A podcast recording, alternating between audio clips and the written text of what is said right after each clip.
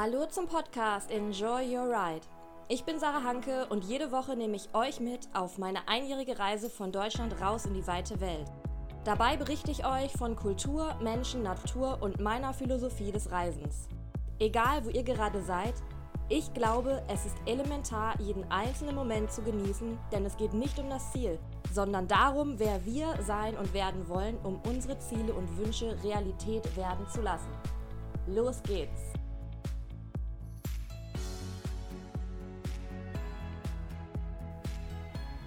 Hallo zurück zu einer weiteren Folge von Enjoy Your Ride. Letzte Woche habe ich euch von Kappadokien berichtet und wie schwer es uns fallen würde, nach fünf Wochen weiterzuziehen. Und ich muss sagen, es fiel uns sehr schwer, vor allem mir. Es war echt ein tränenreicher Abschied. Aber irgendwann musste es ja mal weitergehen. Und auf dem Weg Richtung iranische Grenze durchfuhren wir noch einige sehr schöne Teile der Türkei, insbesondere den kurdischen Teil oder auch inoffiziell Kurdistan. So nebenbei erwähnt, in der Türkei leben die meisten Kurden, daneben wohnen einige in den Ländern Syrien, Iran und Irak. In der Türkei selbst fuhren wir dann zu dem Warnsee im Nordosten der Türkei und das war auch zugleich unser letzter großer Stopp bevor wir rüber in den Iran fahren wollten. Alle Bilder hierzu könnt ihr euch auf Instagram unter Enjoy Your Ride ansehen und die wunderschöne Landschaft begutachten. Am Warnsee verbrachten wir übrigens eine Woche, weil ich mir nämlich eine ziemlich krasse Angina eingefangen habe, inklusive Krankenhausbesuch, Antibiotikaspritze. Ja, ich wusste auch nicht, dass es sowas gibt. Und zusätzlich noch Antibiotika-Tabletten. Und ich mich somit erstmal auskurieren musste.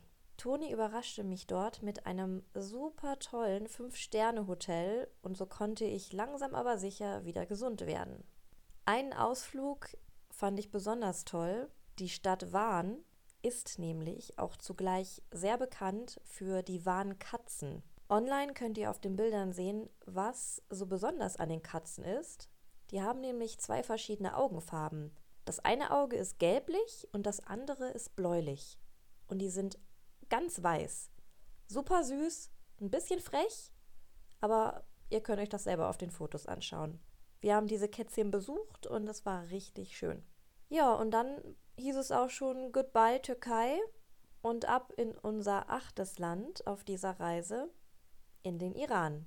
Und wie wir unsere ersten Wochen im Iran erlebt haben und warum wir den krassesten Start, ich übertreibe nicht, überhaupt auf unserer Reise bisher hatten, erzähle ich euch heute. Zum Einstieg sei wie immer gesagt, dass es sich um meine persönlichen Eindrücke und Erlebnisse handelt. Toni und ich sind offen gegenüber jeder Kultur und wollen Länder und Menschen unbefangen und vor allem ohne Vorurteile kennenlernen. Für den Start, für euch zum Überblick, weil der Iran ist riesig, erstmal unsere grobe Route für euch. Unser Weg führt uns von der Stadt Kroy einer kleineren Stadt nahe der türkisch-iranischen Grenze, nach Tabriz mit über 1,5 Millionen Einwohnern. Von dort ging es nach Rasht, das ist das sogenannte Kulinarikzentrum im Iran. Köstliche Speisen gibt es dort, vor allem mit viel Knoblauch, was mir besonders gefällt. Weiter entlang der Küste des Kaspischen Meeres nach Ramsa und im Anschluss in die Stadt Sari, einen alten Bekannten von Toni besuchen, und von dort schließlich fuhren wir in die Hauptstadt Teheran, wo wir ganze zehn Tage verweilten. So viel zu unserem ersten Teil im Iran.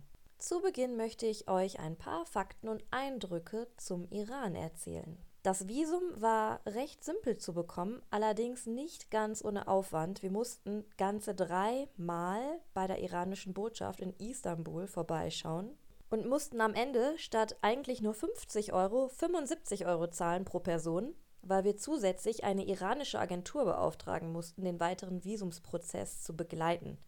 Warum auch immer. Es hat uns einfach getroffen und das waren die Regeln. Alles andere war easy und für alle, die es interessant ist, ich musste als Frau kein Passbild einreichen, wo ich ein Kopftuch trage. Also ein ganz normales Standardbild, was man auch in Deutschland eben macht. Übrigens, falls ihr heute ab und zu komische Hintergrundgeräusche hören solltet oder Menschen, die reden, Das sind die Struggles eines Podcasters. Ich bin nämlich gerade hier in einem Hotel, wo die Wände so dünn sind wie Papier und man eben alles hört. Aber ich gebe mir Mühe, Pausen zu machen, wenn es besonders laut werden sollte im Hintergrund. Also nur, dass ihr Bescheid wisst. Dann zum nächsten Fakt. Der Iran, ich habe erwähnt, er ist sehr groß. Er ist wirklich sehr groß. Und zwar viereinhalb Mal so groß wie Deutschland. Die Nachbarländer, um ein bisschen Geografie reinzubringen, sind die Türkei, der Irak, Aserbaidschan, Armenien, Afghanistan, Pakistan und Turkmenistan. Die Einwohnerzahl beträgt 82 Millionen, also ungefähr genauso viel wie in Deutschland. Die Währung heißt Rial und der Kurs wechselt ständig. Ich übertreibe nicht. In der einen Woche bekommt man für einen Euro umgerechnet 135.000 Real. In der anderen Woche können es schon 150.000 Real sein, was bei einem Tausch von 500 Euro locker 50 Euro Gewinn bzw. Verlust ausmachen kann. Also manchmal ist das ein großes Glücksspiel. Kann aber auch Spaß machen, wenn man sich darauf einlässt. Unser Budget pro Tag, ich hatte euch anfangs mal erzählt, dass wir insgesamt normalerweise pro Person 1000 Euro im Monat ausgeben. Dieses Budget haben wir jetzt im Iran angepasst, denn es ist günstiger hier und daher streben wir an, tatsächlich im Iran pro Person 20 Euro für alles auszugeben am Tag. Das bedeutet Transportkosten, Unterkunft, Eintrittspreise und Verpflegung. Ist nicht viel, aber es funktioniert bisher ganz toll. Unter anderem auch deswegen, weil wir bereits ein paar Mal kostenlos übernachten konnten. Die Spritpreise. Ende November 2019 waren im Iran die vielen Demonstrationen, weil nämlich die Regierung die Spritpreise verdreifacht hat. Was das für uns in Deutschland bedeuten würde, sollte ja jetzt jedem klar sein, denn kaum einer könnte sich da noch das Autofahren leisten. Und so geht es auch den Iranern. Dennoch ist für unsere Maßstäbe das Tanken noch immer mehr als günstig, insbesondere die Dieselpreise. Der Liter kostet hier 4 Cent. Sprich, Emmas 70-Liter-Tank ist für 2,80 Euro vollgetankt. Und so bleibt für uns das Reisen im Iran dennoch erschwinglich, auch wenn wir hier teilweise Tausende von Kilometern überwinden müssen. Zum Wetter. Ja, wie ist eigentlich das Wetter gerade? Wir sind ja auch im Winter unterwegs und normalerweise ist es auch im Dezember kalt im Iran. Es ist Winter. Aber irgendwie haben wir großes Glück was das Reisen angeht, denn normalerweise schneit es um diese Zeit im Norden des Landes und es ist mehr als 10 Grad kälter. In den ersten drei Wochen, die wir im Iran waren, glaube ich, hatten wir nur zwei Tage Regen und den Rest strahlenden Sonnenschein bei ca. 10 bis 19 Grad. Allerdings wird es nachts schon deutlich kälter, da haben wir auch Minusgrade von minus 5. Und nun zu meinen Eindrücken und Beobachtungen. Überraschend viele Iraner sprechen Englisch. Die Kommunikation ist immer leicht und das Mindeste, was wir bekommen, ist immer ein herzliches Lächeln. So macht Reisen Spaß. Was noch überraschender ist, dass viele junge Iraner sogar Deutsch sprechen oder dabei sind, es zu lernen, weil sie zum Beispiel gerne bei uns studieren oder auch leben möchten. Hm, was noch? Ah ja, der Straßenverkehr. Oh je, ich hoffe, ich trete jetzt keinem zu nahe. Meine persönliche Wahrnehmung und Beobachtung ist, dass Iraner zumindest nach unseren deutschen Maßstäben nicht ganz so gut Auto fahren und dann aber irgendwie doch wieder. Irgendwie machen sie jedenfalls, ja, da ist super viel Chaos auf den Straßen und dementsprechend müssten eigentlich mehr Unfälle passieren. Also vielleicht fahren sie am Ende des Tages doch gut Auto. Ich weiß es nicht. Auf jeden Fall selbst wenn da zwei Spuren markiert sind, fährt der äh, fahren die meisten dann doch in der Mitte oder es werden statt zwei Spuren drei Spuren gebildet, wenn Stau ist. Faszinierend, sich das anzugucken und manchmal halte ich mir beim Autofahren lieber die Augen zu, also wenn ich Beifahrer bin. Was ich damit sagen möchte, sie halten sich hier kaum an Regeln, schaffen ihre eigenen, an die sie sich so 50-50 halten. Es ist chaotisch und auf jeden Fall ein Abenteuer. Was ist mir noch so in den ersten Wochen im Iran aufgefallen? Die Frauen. Oh ja, die Frauen im Iran sind sehr hübsch und immer schön zurechtgemacht. Noch nie wurde ich in einem Land von so vielen Frauen auf der Straße, im Café oder Restaurant neugierig und super freundlich offen angelächelt. Die Frauen hier sind weiblich, haben etwas ganz Vornehmes an sich, irgendwie so viel Klasse und Stil. Und auch wenn sie alle ein Kopftuch tragen müssen, machen sie das meiste draus. Haben Tücher in unterschiedlichsten Farben, passend zum restlichen Outfit abgestimmt und rote Lippen sind hier auch sehr trendy. Und oft wird das Tragen eines Kopftuches sogar so weit ausgereizt, dass es mehr am Hinterkopf hängt, als obendrauf zu sitzen und auf diese Weise zwei Drittel der schönen schwarzen Haare zu sehen sind. Also, ich bin ein Fan der iranischen Ladies. Ja, und wie kommen wir im Iran eigentlich an Unterkünfte? Weil wir eben weniger in der Emma schlafen können derzeit, weil es nachts zu kalt ist. Hostel World funktioniert hier zum Beispiel einwandfrei. Die Preise liegen immer zwischen so 10 und 25 Euro für ein privates Doppelzimmer mit Dusche, WC inklusive Frühstück.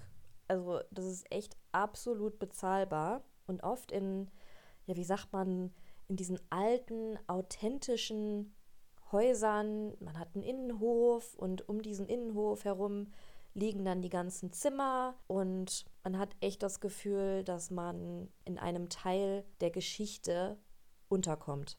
Was uns außerdem gefällt, ist die Abwechslung, wenn wir mal nicht im Van schlafen, sondern im Hostel, dass wir dort erstens ordentlich kochen können und irgendwie lieben wir auch den Trubel und die Leute mitzubekommen, sich auszutauschen und dann aber am Abend, wenn wir dann wieder unsere Ruhe haben möchten, gehen wir zurück in unser privates Zimmer mit eigenem Bad und können dann da eine Runde chillen.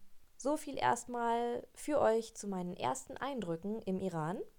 Und ich habe mir die Frage gestellt, wenn ich den Iran in fünf Worten beschreiben müsste, was würde mir denn da spontan einfallen? Nun, meine fünf Worte sind auf jeden Fall Gastfreundschaft, Großzügigkeit, Berge, Optimismus und die Architektur. Auf alle fünf werde ich eingehen und zu den ersten beiden, nämlich Gastfreundschaft und Großzügigkeit, fällt mir direkt etwas ein. Wir haben so viel geschenkt bekommen. Einmal waren wir im Stau und da sah ich plötzlich einen Mann in seinem Wagen neben uns wild gestikulieren und ich sollte doch meine Fensterscheibe runterlassen, damit er mir Orangen für den Weg schenken könne. Ein anderes Mal fragten wir einen Lastwagenfahrer an einer Tankstelle, ob wir über seine Tankkarte Diesel tanken können. Ach ja, so nebenbei erwähnt, im Iran kann man an der normalen Tankstelle Benzin tanken auch als Ausländer und da braucht man nicht noch irgendeinen Firlefanz für, also sprich keine Tankkarte. Möchte man aber Diesel tanken, benötigt man eine Tankkarte, für die hätten wir uns vorher registrieren müssen. Wussten wir nicht und daher fragen wir jetzt immer, wenn wir tanken möchten, ob Leute uns ihre Tankkarte zur Verfügung stellen. Und dies haben wir eben auch beim letzten Mal gemacht und als Emmas Tank dann voll war und wir zahlen wollten, weigerte sich der Fahrer vehement unser Geld anzunehmen. Wir haben es wirklich mehr als zehnmal probiert, ihm das Geld irgendwie zuzustecken. Er wollte es nicht annehmen. Und obendrauf gab er uns dann für die Weiterreise noch drei Äpfel mit. Das sind nur zwei Beispiele zu der unglaublichen Gastfreundschaft. Wir wurden, ich weiß nicht, von so vielen Fremden zum Tee eingeladen und, und überall, wohin wir gehen, bekommen wir ein Lächeln geschenkt und werden gefragt, wie wir, wie wir den Iran finden, werden gefragt, woher wir kommen und haben immer einen herzlichen Austausch. So viel Gastfreundschaft und Großzügigkeit habe ich bisher tatsächlich in noch keinem Land erlebt. In dem Zusammenhang der Gastfreundschaft und Großzügigkeit kann ich euch gleich erzählen, was der Begriff Taruf bedeutet. Taruf noch nicht gehört? Ich hatte es vorher auch noch nicht gehört. Was ist das eigentlich? Und warum ist es manchmal so schrecklich verwirrend für Ausländer? So, Taruf. In der iranischen Kultur beschreibt Taruf eine besondere Form der Höflichkeit. So wird man oft mit den Worten Sie sind mein Gast eingeladen. Ob beim Taxifahren, nach einem Stück Kuchen und Tee in einem Café oder sonstigen Dienstleistungen, für die man täglich so zahlt und was auch völlig normal ist. Die Iraner sind höflich, Sie sagen zwar, dass sie einen einladen oder kein Geld haben wollen, meinen es aber manchmal nicht so. Es ist dann eher so als Höflichkeitsfloskel gemeint. Wie findet man also als Reisender heraus, ob es nun ernst gemeint ist oder nicht? Bin ich jetzt wirklich eingeladen oder nicht? Uns hilft es, mindestens dreimal nachzufragen oder sogar die Einladung abzulehnen und auf die Bezahlung zu bestehen. Nach dem dreimaligen Hin und Her sollte dann klar sein, ob man wirklich eingeladen ist oder sein Gegenüber nun doch die Bezahlung für den Kuchen, das Getränk, die Taxifahrt oder was auch immer haben möchte und es eben doch nur die Höflichkeit war zu sagen, hey, ihr seid mein Gast. Manchmal muss ich gestehen, wenn ich keine Lust für das ganze Höflichkeitsgefloskel habe, frage ich einfach direkt mit einem charmanten Lächeln auf den Lippen nach, Taruf or are you serious? Oder wir zahlen einfach, ohne uns auf in Anführungsstrichen Diskussionen einzulassen. So viel zum Taruf. Solltet ihr also wissen, wenn ihr in den Iran reist. Und jetzt kommen wir, wie angekündigt am Anfang dieser Episode, zum Start in das neue Land und warum dieser so krass war. Also, versetzt euch jetzt mal in diese Lage, in unsere Lage. Wir sind aus der Türkei über die Grenze in den Iran gefahren, saßen bereits sieben Stunden im Auto. Endlich im Iran angekommen. Wir hatten noch kein Internet, sprich noch keine neue SIM-Karte für dieses Land. Wir hatten noch kein Bargeld, hatten einen fast leeren Tank und wollten erstmal Geld wechseln. Die erste kleinere Stadt nach der Grenzüberquerung heißt Koi. Dort fuhren wir bestimmt eine Stunde herum, um eine Bank zu finden, weil wir dachten, ach, in der Bank kann man bestimmt Geld wechseln. Aber zu unserem Pech war wirklich jede Bank geschlossen. In der letzten Bank kam uns plötzlich so ein Typ entgegen.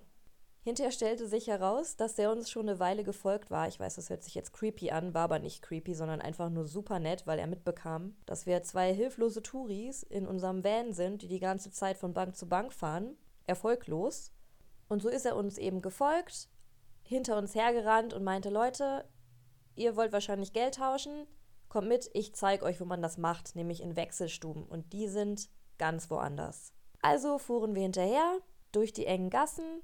Toni versuchte irgendwo rückwärts zu parken und knallte erstmal schön mit dem Fahrradanhänger gegen die Wand. Und dann knallte der ganze Fahrradträger samt Fahrräder auf den Boden. So, das war das erste Highlight. Wir steigen aus. Der nette Typ, der uns zur Wechselstube bringen wollte. Wir drei werkelten da irgendwie notdürftig mit den Fahrrädern und dem Fahrradträger rum und brachten den irgendwie wieder an. Alles war verbogen. Nichts hielt wirklich. Und ich dachte schon, oh je, das wird nicht lange gut gehen. Aber gut. Erstmal Geld wechseln. Das hat geklappt.